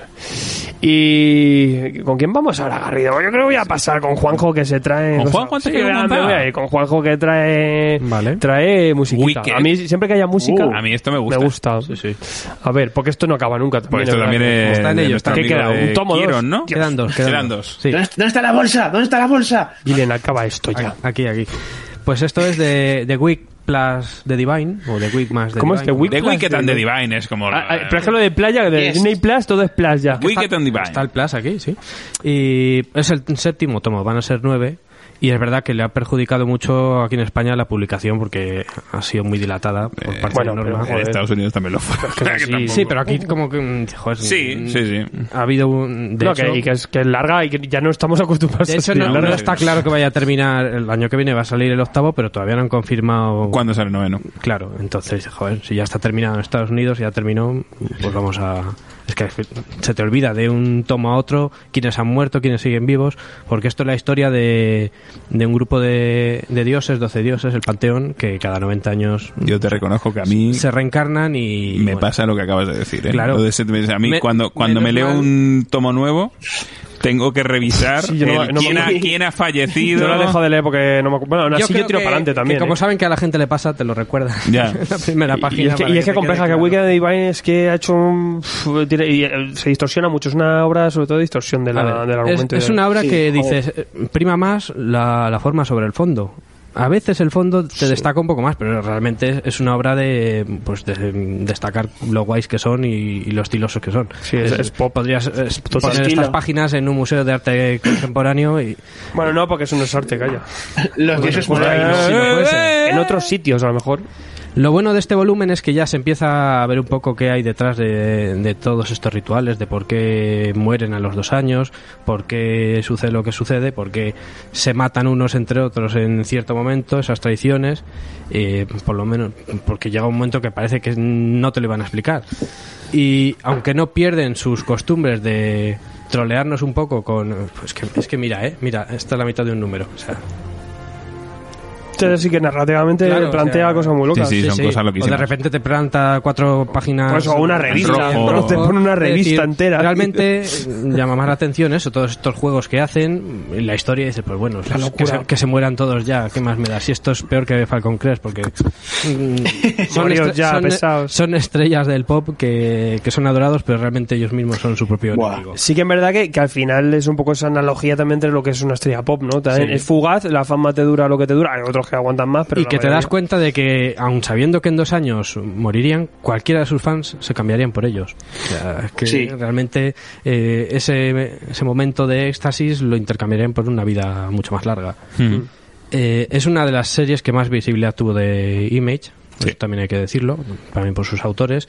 Eh, Kieron Gillen, perfectamente conocido, eh, y Jamie McKelvey, eh, McKelvey, sí, que son socios habituales pues en, en Phonogram, en Jóvenes Vengadores, siempre con ese trasfondo de la música. O sea, realmente esto tiene que ir acompañado de una playlist porque le da mucha es que- importancia. sí, playlist. Es que, lo, es que el Odín ya simplemente las escenas que sale Odín. Y lo que está bien es que también han tirado de, de dioses que no son lo- los más Que no evidentes. sé, exacto. De hecho, algunos dices, ¿y este quién será? Entonces, pues bueno, pues tenemos desde algunos más conocidos como Perséfone, como Minerva, pues tenemos aquí a, a Morrigan, a, Amaterasu. a Inanna, Amaterasu, bueno, es un poquillo más, Sí, son más conocido, pero Son sí, es Incluso- que dice, joder, pues está bien que, que diversifiquen ahí ese Claro, panteón. incluso la gente se piensa que son solo mitologías, también tenemos, por ejemplo, a Lucifer, o sea, de Claro. tenemos cristianismo. Y tenemos también, te- hablábamos del chasquido de Thanos, pero el chasquido que hay en esta serie también es bastante tétrico. O sea que realmente, pues bueno, es una serie que o te encanta o la odias, Sí, o entras siempre. desde el principio. Si no lo ves claro desde los primeros números, bájate. Porque, Bájate porque es no- así y, y es así y en grandes dosis y con estos experimentos, pero que también es un disfrute, pues ese tipo de experimentos. es- Este color que abres la página y te sale, bueno, en estas que están en negro, ¿no? pero te salen los colores, esos neones, eh, porque Matt Wilson ah, aquí también tiene mucho que decir. Yo creo que es una obra que refleja perfectamente la posmodernidad. O sea, es una, ya no es ni millennial, es centennial. esto, Sí, es, es- es- Sí, y una cosa entre caballo. Entre el, sí, por Es eso muy, te digo muy que moderno. Es, y, y- y a la vez muy alternativa. O sea, que tampoco es, es para. ¿sabes? A mí, yo es una obra que amo odio total. O sea, mm, la odio, pero me encanta. A veces es como, Dios, es una cosa que no quiero en mi vida, pero sale un tomo y, me, y lo tengo. Me, me, me flipa. Sí. O sea, a mí me atrae. Me, me parece que es algo atrayente.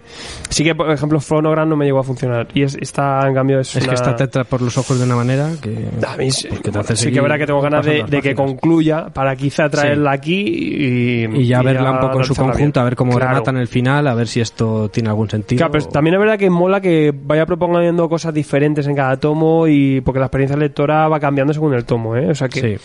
que cuando nos va viniendo, pues está bien. Sí que es verdad que luego el argumento es lo que, ostras, ¿qué ha pasado aquí en el otro tal?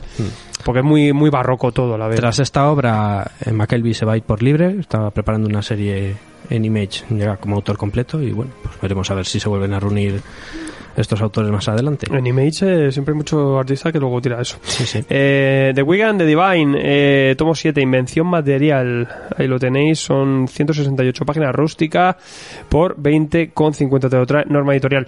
Y de rústica a rústica. Sí, de los creadores del Immortal Hulk en Marvel Premier, pues tenemos el, el siguiente Marvel Premier, que es el de los Cuatro Fantásticos de, de Dan Slott. De Dan Slott y... ¿Para qué voy a decir el dibujante si con todos los que tiene? Pues no, vamos a ver. Sí, está De Sara- dibujantes. Está Sara Pichelli, pero unos cuantos más. Esto es la recuperación de los cuatro primeros números del relanzamiento de hace un par de años de Dan Slott, de los Cuatro Fantásticos, que recordad que por todo este veto interno por la- los derechos de las películas y demás, pues dejaron de tener serie propia tras las Secret Wars de Jonathan Hickman y bueno, ya cuando han recuperado los derechos, pues ha pasado como con los mutantes, que desde Marvel les han empezado a dar un poco más de protagonismo, a recuperar sus series y lo malo es que eh, en el caso de los mutantes, pues han pegado fuerte y ha sido un relanzamiento en condiciones y este se ha quedado un poco así como a medio gas. Sí. Pero la, la cosa que está bien hecho, hace un buen uso de la continuidad, mm, el poner a uno de los guionistas más importantes de la casa, como es Dan Slo- Slott, que está deseando escribir a estos personajes y de hecho ya ha hecho uso de algunos de ellos, como la antorcha humana, Sí. y hace un buen planteamiento, pues con todos los elementos que esperarías de un cómic de los Cuatro Fantásticos, pues, las relaciones familiares, eh, las aventuras cósmicas, te mete una nueva vi- villana, pues también que pega mucho con lo que te suelen cortar los Cuatro Fantásticos. Pues tiene todos los elementos típicos, pero por lo que sea no te termina de, de sorprender y dices, vale, bien, es un buen cómic, pero se esperaba más para la principal, la serie original de Marvel.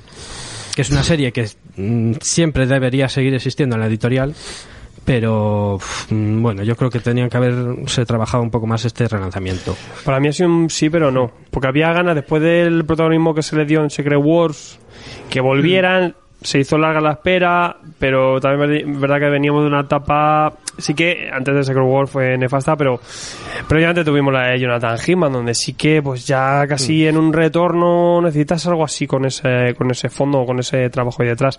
Y Dan Slott es un tipo que, que tiene sus momentos. Es un tip- yo creo que es un guionista de momentos. Tiene grandes momentos, pero luego la sensación general es, bueno, pues vale. Y, entonces es como, pues casi que prefiero que no hubieran vuelto si es para hacerme algo, pues que, que luego no me llegue llega a llamar la atención. De hecho, Pero Marvel, no, yo- no es mala, sí es que la no, el tampoco problema es que está todo bien hecho, Cumple como pero... Cuatro Fantásticos, pero cumple. Pero dices, joder, pues claro, que lo pones al lado de los Vengadores de Jason Aaron y dices, pues, pues sí, pues mejor, maestra, pues por una lo obra menos maestra, está entonces. Mejor planteado.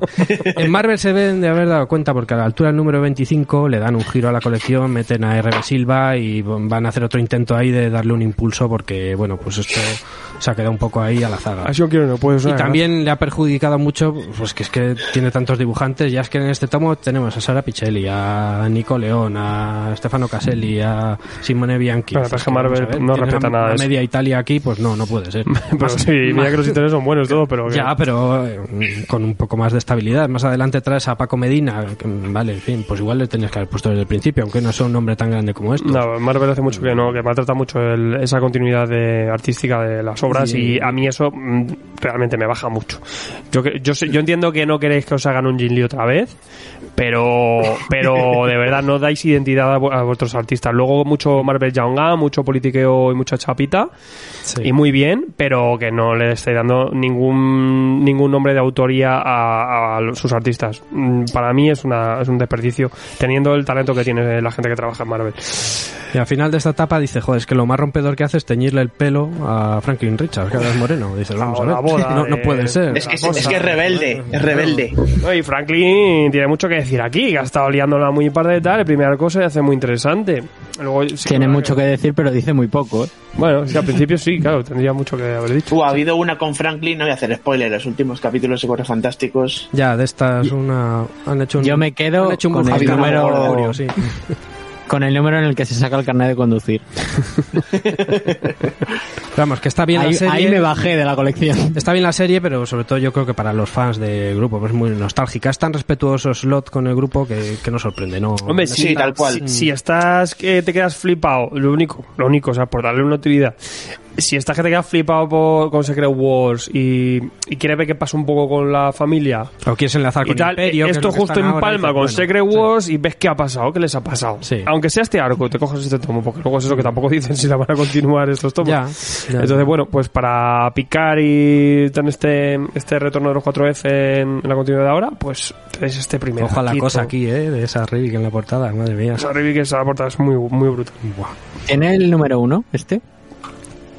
Eh, En el... Sí, sí, sí, lo claro, tiene, sí, lo sí, tiene. En sí. principio sí que las continuarán, pero es verdad que tampoco lo aseguraban. En el lomo vuelve a salir Pero la cosa, dice, madre mía. qué Ahí estamos.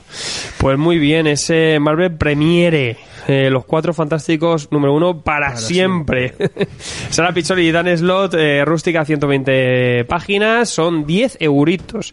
Pero sí que es verdad que también dices, cuatro números 10, de- 10 euros a 250 grapas, pues tampoco te tengo que Sí, el Una primero grapa. es más Una grapa. demás, pues bueno.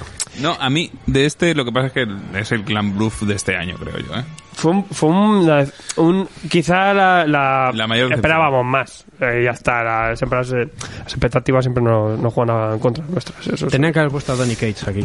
Mm, Pues sí, a lo A mejor no, hubiera tenido ideas más divertidas. Sí, sí. Al menos más divertidas.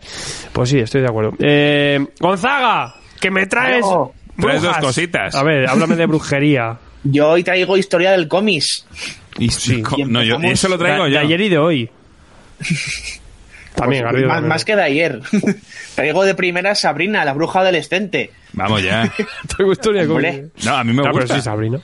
Pero, eh, Sabrina es. ¿esta que es el séptimo reboot o el cuarto? Este, no sé. Por ahí, este por ahí. Vaya jaleo. este, desde la nueva tal es el, es el nuevo reboot del reboot. Vaya lío. Ahora hago un, un resumen de la historia. Pues Sabrina empezó en, en Archie Comics, que para el que no conozca Archie Comics, que es súper mítico en Estados Unidos, es una serie de cómics que empezó ya por los 60, que nada, pues enredos y vida de un grupete de adolescentes, protagonizado por Archie, como bien dice el, Los el nombre.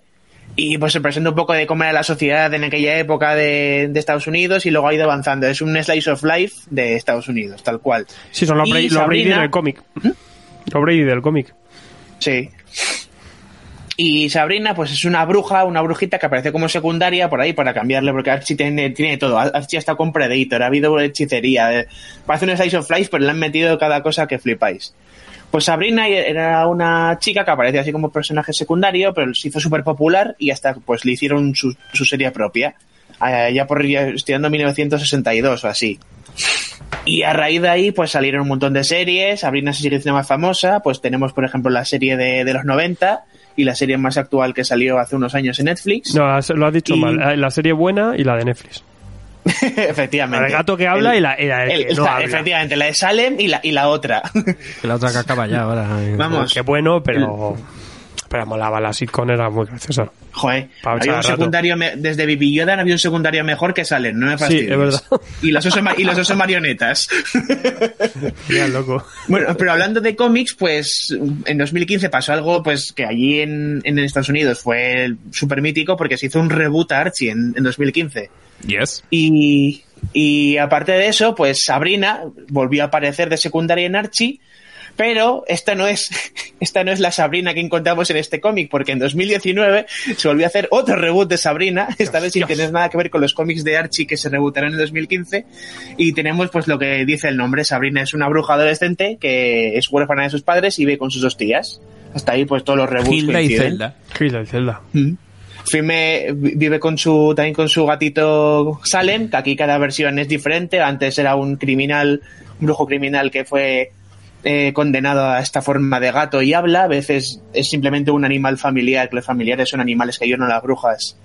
Pues a veces es un animal fam- familiar que no habla, como esta serie de Netflix que se sale, no me gusta nada. Hay, hay varias versiones de Salem, pero vamos, que siempre es un gato y pues se estrena en el instituto donde pues va a hacer lo, lo- va a pasar lo que le pasa a Sabrina a los cómics de Sabrina va a tener líos con la magia y líos con, con compañeros con que si el bullying que si me enamoro de tal pero también me gusta este otro chico eh, lo típico de los cómics de Harvey. Archie de Era Sabrina. Harvey, ¿no? también tenemos el misterio si el era Harvey Harvey Kingman o algo así Sí, apellidaba, Harvey Kingsman. Harvey. Y bueno, tenemos un misterio de, que está, al parecer hay alguien que está convirtiendo a sus compañeros de clase en monstruos. Y Sabrina pues tendrá que resolverlo en estos cinco numerillos recopilados en este, en este tomo. Que bueno, a mí me parece una introducción rápida a Sabrina, pues con todo lo que le, eh, caracteriza al personaje, eh, ayudar a la gente con magia sin ser pillada y sobrevivir al instituto. Y me gusta mucho porque es como una combinación de los dos shows, de- del de Netflix y del de los 90, eh, porque tiene más influencia de cosas mágicas y cosas oscuras de, de esta nueva serie, pero eso sí, mucho más colorido, no tan oscuro como la serie de Netflix. Pero además tiene todo el buen rollo, el humor y pues eso, eh, de, de la serie de los 90. Pasamos un poco además- del rollo de, del ¿Mm? Chilling Ad- que, pas- que digo que saltamos un poco de, de- de la oscuridad del Chilling Adventures a, a una serie juvenil con magia. Sí. Claro, sí, sí. No, Es- mano, yo te digo, es me, una- me gustaba mucho la, la anterior creando los tomitos y la verdad está muy bien. muy Sí, oscura. pero a lo mejor era demasiado oscura, no me pegaba tanto con la Sabrina de siempre. Y yo digo, para mí, de todos los reboots que ha habido, este es el que más me ha gustado de Sabrina, ahora mismo. De, tanto de series como de. No sé si creo que no ha habido pelis, pero tanto de series como de cómics, este es el reboot que a mí más me ha gustado. Y además tiene lo justo de amoríos y de, y de enredos para no ser un dramón adolescente o una telenovela como si puede ser la de Riverdale. Y pues eso, es muy rápido de leer, eh, se hace muy ameno, que yo creo que es una, una de las pegas de esta obra porque quedan cosas muy poquito explicadas, la poca participación de los secundarios, que las pocas veces que aparecen brillan bastante. Y bueno, el dibujo de... de mira, traigo otra pareja de, de dibujantes, Verónica y Andy Fish, que se ocupan del dibujo y color de esta obra, me, me, me pega un montón, me, me flipa, me encanta.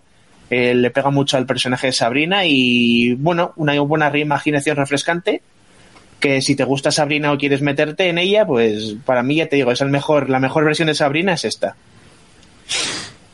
Para mí era oscura, pero, pero vale, para ti. no, hombre, yo creo que al final tenemos una versión un poco más, eh, quizá para, para todos los públicos, ¿no? Está es un poquito Sí. más luminosa, más, La más, Sabri- más archi eh, realmente. Classic, o que- classic Más Sabrina. archi. más archi. Los otros estaban también enfocando una línea así muy para Halloween, ¿sabes? Que también me molaba. Ah, Pero bueno, ahí es lo un punto tenemos. medio entre las dos series y está perfecta. Es una cosa, el tema de Archie, traerlo aquí, que eso, que no está siendo la bomba, pero bueno, que alguien poco a poco pues, va picando, también se abre a un público que a lo mejor pica y entra a la lectura por, por Archie, o sea que bueno, que y también pues oye, al final que tenemos ya esas adaptaciones en Netflix, que luego tenemos ese contrapunto aquí en España, pues también es eh, bueno Ah, sí, porque claro. tenemos esa, esa, esa retrocontinuidad o esa, esa, esa sinergia, ¿no? Con eso, con Claro, los estoy medios. así un poco a rebufo porque se estrena ahora en nada la última temporada de, de Netflix en Sabrina. O sea, al revés, de Sabrina en Netflix. Así que- Bueno, y de azúcar, porque tenemos esta Sabrina, que, pues eso, un nuevo tomo, lo trae Norma Editorial. Eh, estoy mirando aquí, son 18,50 cartoné. Son 128 páginas, pues eso, de este azúcar brujístico a la sangre turbia. Qué Ah, no, bombazo. no. Perdona, ¿cómo que sangre? A la Al justicia. juicio rápido, el juicio rápido. Justicia, juez, jurado, ejecutor. Dejaos de Twitter. Dale caña. Os hace falta juez y el Batman que ríe. Juez, ya 1.0. ves. El juez que ríe. Juez Pues traigo, Dredd, como bien David mía. hemos dicho, traigo a Juez Dredd, Qué los bueno. archivos completos. Dios, ¡Oh! Dios, que yo para creía que no habían acabado ya y sale un tomo nuevo. Y yo dije, bien. Y, los más. que le quedan. Dios. Y los que le quedan, Juan. Es que he leído esta semana Juez Dredd, o sea, eh, creo que he leído todo lo que ha habido. Me ha dado una panzada. Madre. Bueno, y, y para que, para que no el que no conozca a Juez Dredd, pues primero que se vaya a darse un guantazo y luego vuelva a escuchar el programa, porque qué herejía no conocerlo, aunque sea de vista por lo menos. No, eres culpable. ¿Y de dónde viene? Pues viene de una, de una revista inglesa que salió ayer allí, allí por los 70, Una Dos. tal. que se ha puesto publicando desde entonces prácticamente cada semana, o sea, va a dos mil y pico números. Dos mil y pico números de la 2000 De la 2000 AD, que Pero, joder, right. cómo- cómo 2000 hilamos, AD. maldita sea. Pues una revista mítica que, que a mí me, me encantaría que hasta la reeditasen ahí, ¿eh? en bruto. Sí, tío. estaría, Una porque es que, puta joder, es que locura. tenemos, tenemos historias como por ejemplo Flesh, que es un futuro sin comida en el que inventan una máquina del tiempo para ir a la prehistoria y hacer granjas de dinosaurios y mandar ma- eh, comida al futuro. O sea, las, las historias de, de 2000 AD me parecen loquísimas. Y Juez Dredd no llegó al, al número uno porque consideraban que la historia inicial era muy violenta, para lo, joder, comparado con lo que vamos a ver ahora, si eso era, si el primer boceto era muy violento, no sé cómo sería. Y desde el capítulo 2, vamos, creo que ha salido en todas las, en todas las, de todos los números ha habido una historia del universo de Dredd y el propio juez Dredd habrá salido pues en el 90% de las, creo que no en todas ha salido, pero sí que en todas. ¿Y qué vemos aquí en del universo de Dredd? Pues tenemos un, una historia que comienza en el 2099. Hemos, hemos tenido unas guerras atómicas en toda la Tierra y se ha ido todo al carajo y tenemos un páramo enorme, lleno de mutantes, caníbales y humanos, pues todo el estilo Mad Max y Fallout. Pero tenemos los reductos de civilizaciones en unas grandes ciudades futuristas súper aglomeradas, súper estrujadas, que se llaman megacities. Y todo muy cyberpunk Megacity y, y, la, y la polla, pues como dice el nombre, Megacity futurista cyberpunk, pues os podéis hacer una idea de cómo, de cómo son. Muy en estilo El Quinto Elemento, por ejemplo, y, y Blade Runner. Sí. Y tenemos una, unas, unas ciudades, porque claro, hay un montón de megacities en todo el mundo, pero tenemos unas ciudades que dejarían el nivel de crimen y corrupción a Gotham por la altura del betún. Pero porque vamos, está llenísima. Y además tenemos las máquinas que hacen todo el trabajo y según se dicen varios números, pues la humanidad prácticamente solo trabaja una o dos horas al día. O sea que se aburre tanto que está todo el día, pues eso, eh, crímenes, crímenes. Y en respuesta a esto, pues se ha hecho un, una, una unidad de, de, lo que se llaman los jueces, que son los que imparten la ley en, en estas megaciudades y son a su vez juez, jurado y verdugo. O sea, ahí mismo, aquí te pillo, aquí te mato, aquí te pillo y te digo, pues 20 años de cárcel o pues eh, sentencia a muerte. Que te mato. Eh, lo que sea. Te- o te mato. Te ha tocado. Bueno, sí, la o te gente o te piensa ha tocado multa. que- Te ha tocado multa. Eso es mejor. Porque vamos, hay cada cárcel que flipas. ¿eh? Yo no prefiero, prefiero multa a ir a las cárceles de ese sitio. Y la gente se piensa que es muy Punisher, que es mm, aquí te pillo, aquí, aquí te mato, pero te mato literalmente. Pero no, el, el, el propio juez realmente solamente mata cuando está pegándose con alguien, porque atacar a un juez es, vamos, condena de muerte fija. Pero realmente el juez solamente mata cuando eso, cuando está combatiendo, cuando lo atacan, y siempre que imparten una sentencia a algo suelen ser eso, años de cárcel y tal. ¿Y quién es este Dredd? Pues Dredd es un señor, es un, fue el clon, es un clon del, del que fue en su día el mejor juez del, del mundo mundial, y es implacable, incorruptible, súper duro, y su- vamos, la, la frase mítica que tiene es yo soy la ley. Eh, decir como curiosidad, porque el dibujante que lo diseñó es español, se llama Carlos Ezquerra Hombre, por Dios. la, la, la- el águila que tiene el hombro no viene del águila, que si el águila est- est- estadounidense tal, no, es el águila de, de la moneda de 25 pesetas, dicho por el mismo autor, Grandísimo. lo cual me flipó. Y bueno, va ahí con su pistola que tiene seis o siete diferentes modos de disparo, que cada pistola eh, solamente la puede activar con el ADN cada juez, típicas cosas de estas futuristas. Y como curiosidad, decir que el juez, el juez Dredd nunca se ha quitado el casco, nunca se le ha visto la cara de... Bueno, el- se ha quitado el casco, pero siempre iba con una capucha o con otro casco, lo que sea, pero todos nunca se le ha visto la es- cara de, nariz para arriba. Todos sabemos que Spoiler. es. el- todos es sabemos Carl Urban. Claro, es el carnicero, efectivamente. Pero es Cal Urban o, o- o el este o Rocky, o Rocky Balboa. También puede ser. Rocky. Stallone. Podría ser. Así como al Doctor Doom sí que le hemos visto alguna vez sin máscara y tal, no, al Doctor a Dredd nada, nada. Y, y bueno, eh, de personajes secundarios tenemos, por ejemplo, a la juez Anderson, que es una, una jueza con poderes telepáticos, porque hay como una unidad eh, con poderes telepáticos aquí en, en estos jueces.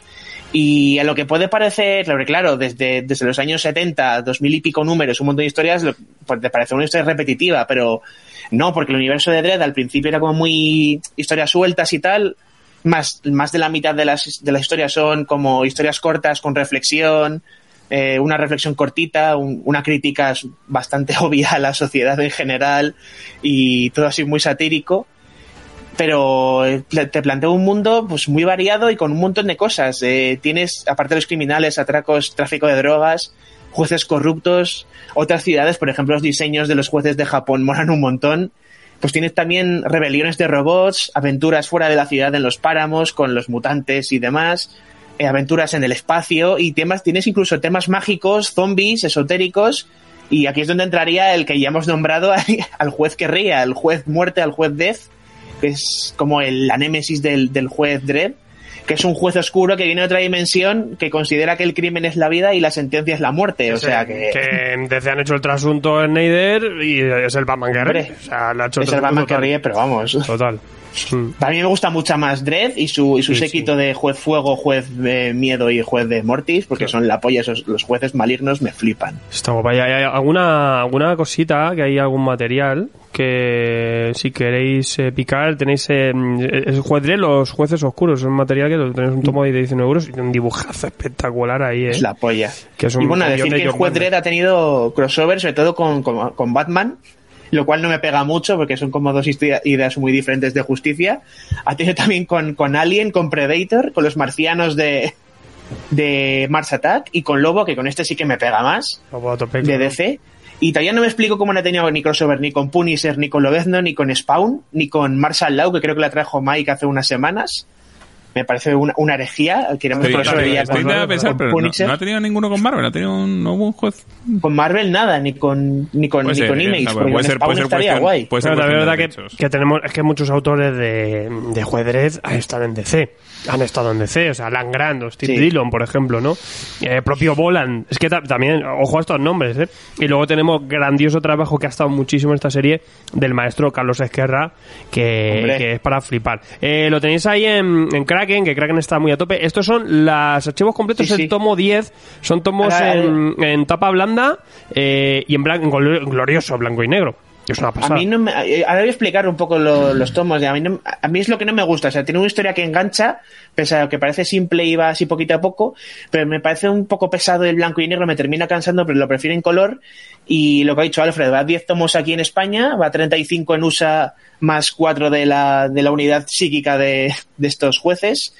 Y va simplemente reimprimiéndote en lo que, se- lo que ha salido en orden de la revista. Sí, es más, sí, en sí. cada en cada portada te viene eh, qué revistas están, desde qué revista hasta qué revista está en ese tomo, y además te viene, porque claro, todo juez de sigue un orden cronológico bastante estricto, o sea, desde que salió en los 70 ha ido año a año, no ha sido como Marvel que se pasa la- los años por donde sale del, forro de los cojones. Por ejemplo, ahora Juez Dredd sigue publicando tanto en, en AC en AD2000 como en IW que, la- que hace historias sueltas de, de Dredd y ahora tenemos un Dredd más mayor que ya tiene sus añitos y está curtido y eso sigue un orden cronológico y te pone tanto en las portadas de esto como el, el año de la historia en sí como de como el número de, de revistas eh, de las que salen la, la historia. O sea que está muy, muy bien, muy bien ordenadito. Muy bien, muy bien. Pues aquí lo tenemos ese juez los hechos completos, tomo 10, va muy al tran tran esto, o sea, tranquilidad, pues ir pillando, picar los primeros, eso, al final tenéis historias cortas. 25 euros, son 388 páginas, que se dice poco. Sí, Eh, cada tomo hay entre 300 y 400 páginas. Sí, en rústica, Kraken, que Kraken ahora justo cambió en septiembre de distribuidora y ahora está funcionando muy bien el catálogo. Nosotros aquí en la tienda tenemos los 10 tomos disponibles, incluso aquí pues somos muy fans de Juez Dredd y tenemos todo el material que hay disponible, al menos el que hay disponible aquí en España, lo tenemos por si queréis picar cositas. Hay otras cosas o cosas conclusivas como lo que os os hemos dicho de los jueces que, que podéis picar. Eh, recomendabilísimo, habrá que hacer un día programa de Juez Dredd. Sí, hay que hacer programa. Dredd se merece programa. Muy bien, O sea, muy bien. Y ya sabéis, estamos, eh, ta- estamos tardando. pero la película sale Carnicero y, y la, y la y la mala de Juego de Tronos. A mí me gustó mucho la peli. Sí, ojalá pudiera decirlo como en Sabrina que ha dicho que se va a estrenar la temporada, la última hora entre poco, ojalá pudiera decir que se va a estrenar una temporada de algo de Dread o una película, porque la verdad es que Vale, bueno, la última película fue una pasada. Bueno, era una cosa, era una cosa. Es una cosa. La última película- la ahí última estaba. película estuvo muy chula. Estaba mal, estaba mal. Eh, Fantástico. señor Alberto Garrido. Vamos para Me allá. Vas, a, me vas a volver a traer a una amiga que, que saca cositas muy bien y hay que darle caña. Y también eh, vamos a... Lo que llevo dando el coñazo desde Claro, vamos a casi retrotraernos a aquel... a mi infancia feliz. Aqu- uy, aquel eh, nefasto programa donde repasábamos el pequeño país, eh, Pero que no también fue nefasto, sí fue Fue maravilloso. nefasto, pero no lo digo también porque yo creo que siempre volver al pasado, cualquier tipo de pasado, fue mejor. Y entonces te da todo el bajón. A mí este bueno. me gusta mucho. Vamos a empezar con Leo Verdura. Dijimos Es que dices infancia y leo verduras y imagino Ratatouille. Claro, es que, pero es que, ¿sabes lo que pasa? Que tú eres más joven. Es que joven, está- joven Gonzaga. Tú dice. Joven Gonzaga, tú Anda, te leías. no, lo digo, pequeño- por, lo digo por el, el título Ya, ya, de la obra, título, claro. infancia y la escena final esta, no. No, no, pero mi pregunta es, joven Gonzaga y joven Joel, vosotros que sois los jóvenes del lugar, ¿vosotros llegasteis a leer El Pequeño País? No, es que ni lo conozco. no sabe ni lo que es el país. Es que ese es el problema. O sea, en el, en el, en el año, creo que fue en el 2009 ya. O sea, Joel, ¿de qué año eres, perdón? 97. Del 97. Eh, Ah, sí, coño, yo he leído esto. Sí, sí, sí. Gonzaga, ¿tú de qué año eres, hijo mío? A ver, yo no lo he leído según. Yo soy del 92. Yo he leído esto, pero no según. Obviamente no pero según podías, salía. Pero, tú podías joder, haberlo leído. Em, Sí, sí, el pequeño yo país era el pequeño país era un era era el era el suplemento dominical para niños que daban con el periódico El País. Em, había más, estaba el Gente Menuda que daba el ABC, eh, había varios, ¿no? Y y en el pequeño país originalmente eh, eran historias, como deciros, historias, eh, ay, como no me sale la palabra, lo, lo que hacen los americanos. Eh, Autoconclusivas. no, no, no, no. strips, tiras, Eh, ¿no? pero no, pero Ah, no, no, no, no, eran- era como que Cerradas. compraban, no, Compraban Tintín y te compraban ponían una página o dos. y efectivamente, o compraban Asterix Sí. y te ponían un par de páginas de Asterix. Sindicadas. En, Sí. eh, sindicadas, era eso lo que no me salía. Muchas gracias, Juanjo. Eh, compraban eso y de repente, en un momento dado, dijeron, ostras, ¿y por qué no empezamos a tener material propio? Y ahí es donde salió eh, el bosque de Lump, de, de, de Azpiri, donde salía Leo Verdura, donde yo descubrí a Garfield. Y, mm, y vi- 13 Rue, ¿no? Tenían 13 Rue del Percebe. Y para mí Leo Verdura era, era, la, era lo primero que me leía. Leo Verdura estaba en la contraportada del Pequeño País. Era siempre la contraportada. Era la, el- el- la última página era Leo Verdura. Hmm. Y Leo Verdura era la historia de eh, un es, una tira dominical a página completa y es la historia de un león vegetariano y de su familia. Él vive en la sabana, pero bueno, lo que le mola es la ensalada eh, y entonces pues eh, tiene un trabajo que rugir a la luna y entonces los los eh, ¿cómo decir? Los, lo- lo- la, gente que va a la sabana pues le puede hacer fotos, de cada dos por tres le dice, está despedido, verdura, está despedido, tal. Son historias obviamente, a ver, no, no es una historia, son páginas. eh, y, y por primera vez en la puñetera vida se ha recopilado todo el trabajo de Rafa Ramos en, eh, en, de Le- en Leo Verdura. O sea, Sí, estas un son- tomazo. es un tomazo de 500 y pico páginas y recopila todas las historias que se, que se publicaron, todas las viñetas eh, que se publicaron en, en El Pequeño País. Eh, ¿Qué nos vamos a encontrar? Pues ya os digo, son historias autoconclusivas, son eh, de página, o sea, son chistes de página muchas veces, o ni siquiera chistes, eh, sino historias que les van pasando. Eh, la familia disfuncional de nuestro amigo Leo, pues tiene a su mujer Katia, que es una leona que ella sí sabe cazar y que caza bien y que además se ocupa del hogar. Tiene a sus hijos Stanley y Livingston, tienen a su mejor amigo el tío Rat, que es la es el guepardo. Eh, tienen a bebé gorila, que es un gorila que decidió un día que iba a ser adoptado por ellos y ya no, le, no, no se libró de él nunca y que se come sus verduras. Eh, la propia sombra de Leo Verdura que le trolea cada dos por tres. Eh, ya os digo, esto es un regreso a la infancia, pero lo interesante es que va mucho más allá. O sea, que, mm, tiene una temática que, de repente en una historia pues nos está metiendo eh, movidas ob- obviamente sobre sobre medio ambiente, sobre naturaleza, sobre la vida familiar y es muy interesante leerlo porque lo vas leyendo del tirón y, y, y ves que está la, la, la tira de Navidad, la tira de Semana Santa, la tira de Reyes. y, eh, es, es, obviamente, esto salía todos los domingos y iban saliendo así. Eh, es que no sé, no sé qué más contaros, chicos, o sea, porque... Pues es que me parece increíble que se haya podido recuperar todo esto, porque Todo. eso suele ser, sale y lo dejamos en el periódico y ni lo, porque ahora es más fácil con todo el tema digital y tal, pero en aquella época no, no nos era tan fácil Es guardar está- todas eh, estas cosas. Estamos hablando que esto de ahí desde el año 80 y pico, no sé si del 84, 89, eh, no, esto no, no me lo sé de memoria, eh, hasta, hasta el año 2000, todas las tiras. Y además se va viendo la evolución, no solo en el trazo, se ve la evolución de los personajes y se ve la evolución en lo que eran las, en, en lo que eran los archivos, vamos a decir así, de las páginas. O sea, vas a ver que las primeras páginas son como más grandes y luego eran un poquito más pequeñas porque el tamaño del pequeño país cambió y entonces le metían más marco y era más pequeño. Hay veces que va a haber título, hay veces que no. Vais a ver, ya os digo, el, el- la evolución en el dibujo. De repente, pues en principio no tienen los ojos muy marcados, sino que son como puntitos negros y de repente pues ya le da como una Rafa en un momento dado le da como más eh, expresividad a los a los personajes y para mí el, el que se haya recuperado esto es es una obra de arte. O sea, esto hay que Mola, mola mucho. Hay que hacerlo, hay que Como, hacerlo. como esos tomos que han salido con todo lo de 13 Rue, estas cositas, o lo de Caldas, que también han cogido cosas de Caldas. Todas estas cosas que hemos tenido luego de uso y... de- de- yo, por ejemplo, las tengo todas y en tapas. Mm. O sea, que me flipa. Yo, de hecho, sentí un vacío tremendo cuando me empezó a faltar el, el pequeño país. Igual hay gente menuda también, me, me hacía con todo. Mi padre lo compraba todos los domingos, religiosamente, y para mí esto pues, fue una de las introducciones al cómic más grande que teníamos, muchísimos. Para mí, además, esto es interesante porque vemos la colaboración entre, entre Rafa Ramos y su esposa Nieves. Nieves era la colorista. Y también vamos a ver mucho la Mm. Evolución. Barley. la- vamos a ver muchísimo la evolución de las texturas que le pone a Leo. Y claro, hay que pensar que esto es antes de la era digital. O sea que Sí. estas texturas están hechas a mano Sí, y están coloreadas a mano. O sea, es, es una maravilla el trabajo que hacían.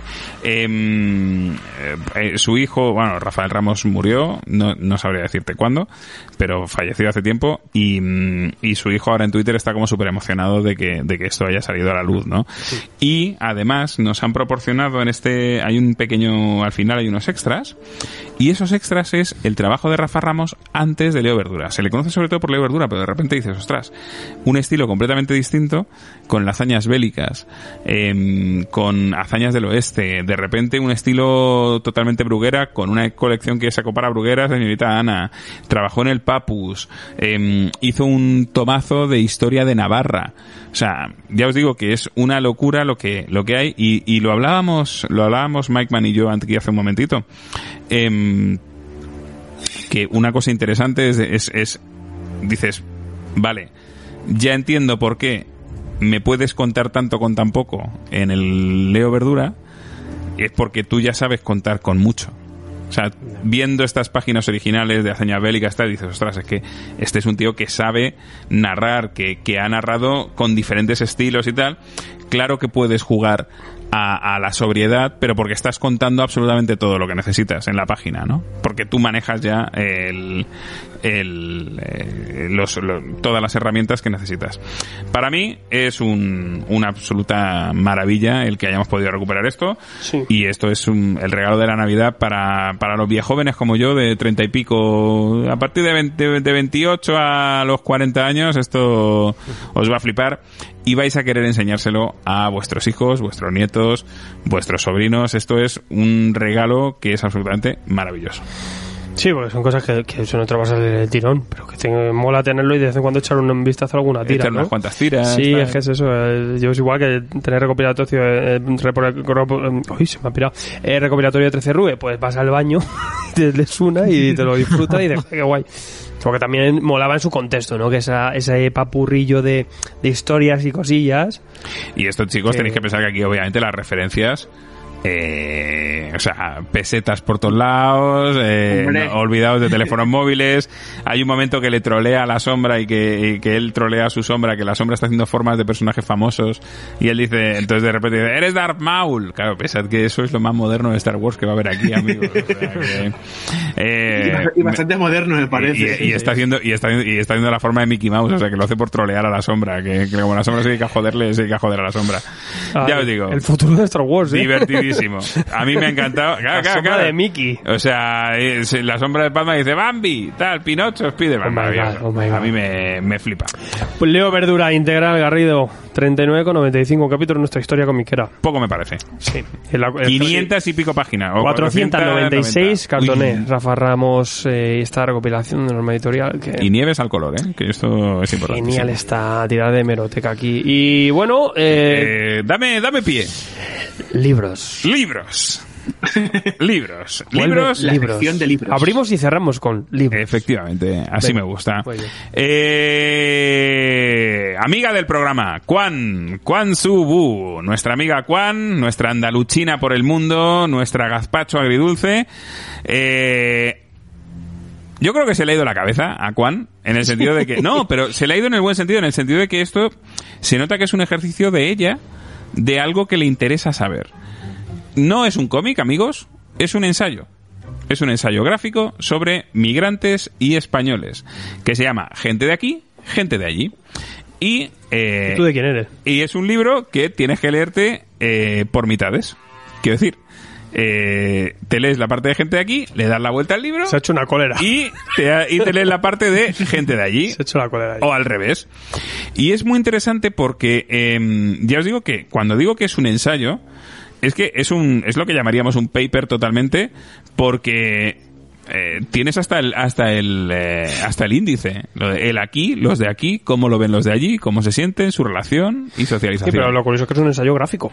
Claro, es un ensayo con el estilo, con el estilo super cachondo de, de Kwan, em, con su sentido del humor, porque al final ella lo que nos va a ir contando es, por ejemplo, gente de aquí. Ella habla de los españoles.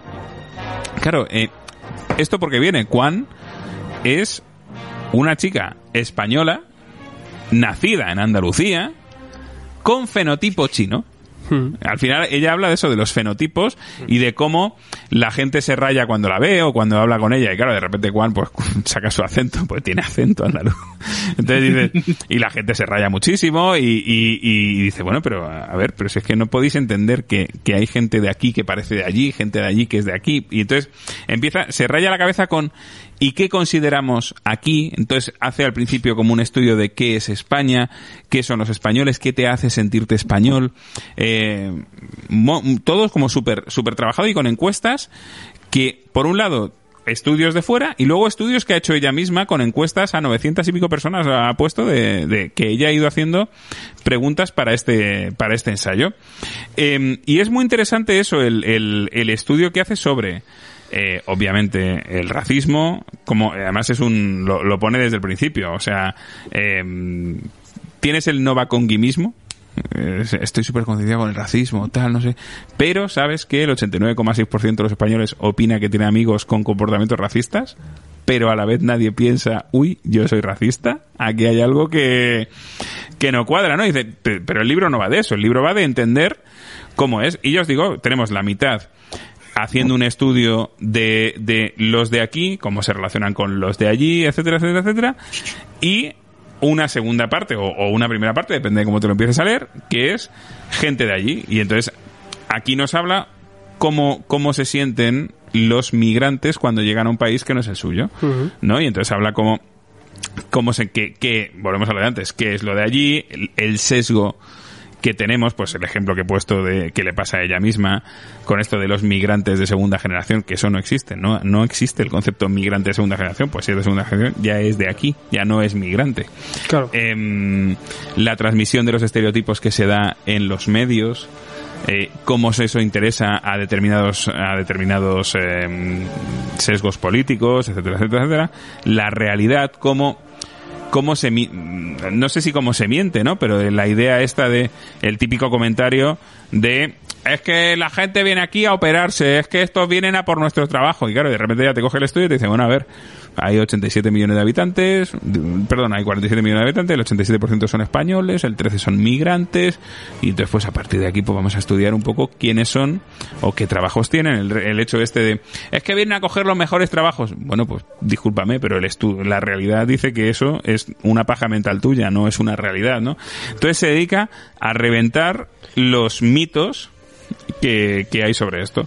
Ya os digo, a mí me, me ha gustado muchísimo, me lo he zampado en nada y sobre todo por eso, porque es un, es un estudio mucho más sesudo de lo que parece de, eh, de España, de los españoles y de aquellos que migran a, a España. A mí me ha gustado mucho. Está guay. Y a- a- mola que esos dos puntos de vista, ¿no? Porque tú y yo, por ejemplo, tenemos nuestra familia política. Que nosotros, nosotros somos de aquí, pero nuestra familia Pero política nuestra es de allí. de allí. Y sí que vemos esas dos partes, ¿no? Y tenemos esa... y- pero no siempre, ¿no? A lo mejor pues vemos el contexto de la gente que viene, pero también la gente que viene, el, el cómo, cómo recibe el, el- el venir, pues es distinta, ¿no? Muchos familiares también que tenemos que se van a otros países, ¿no?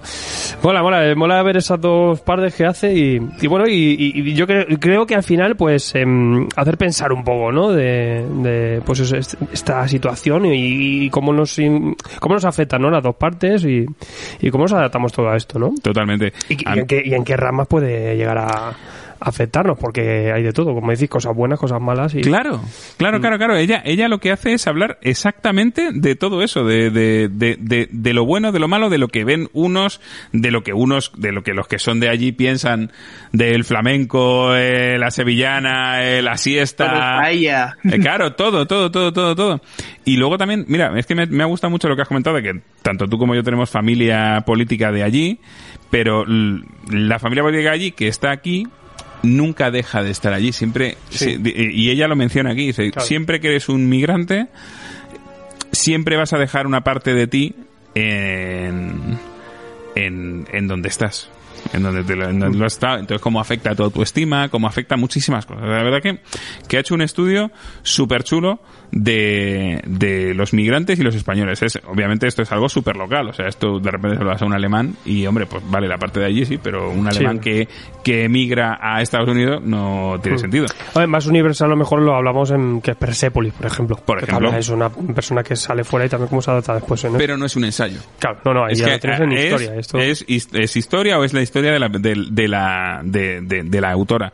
Aquí es que, y además que es que lo pone en su título, es un ensayo gráfico sobre migrantes españoles y es lo que no vamos a encontrar.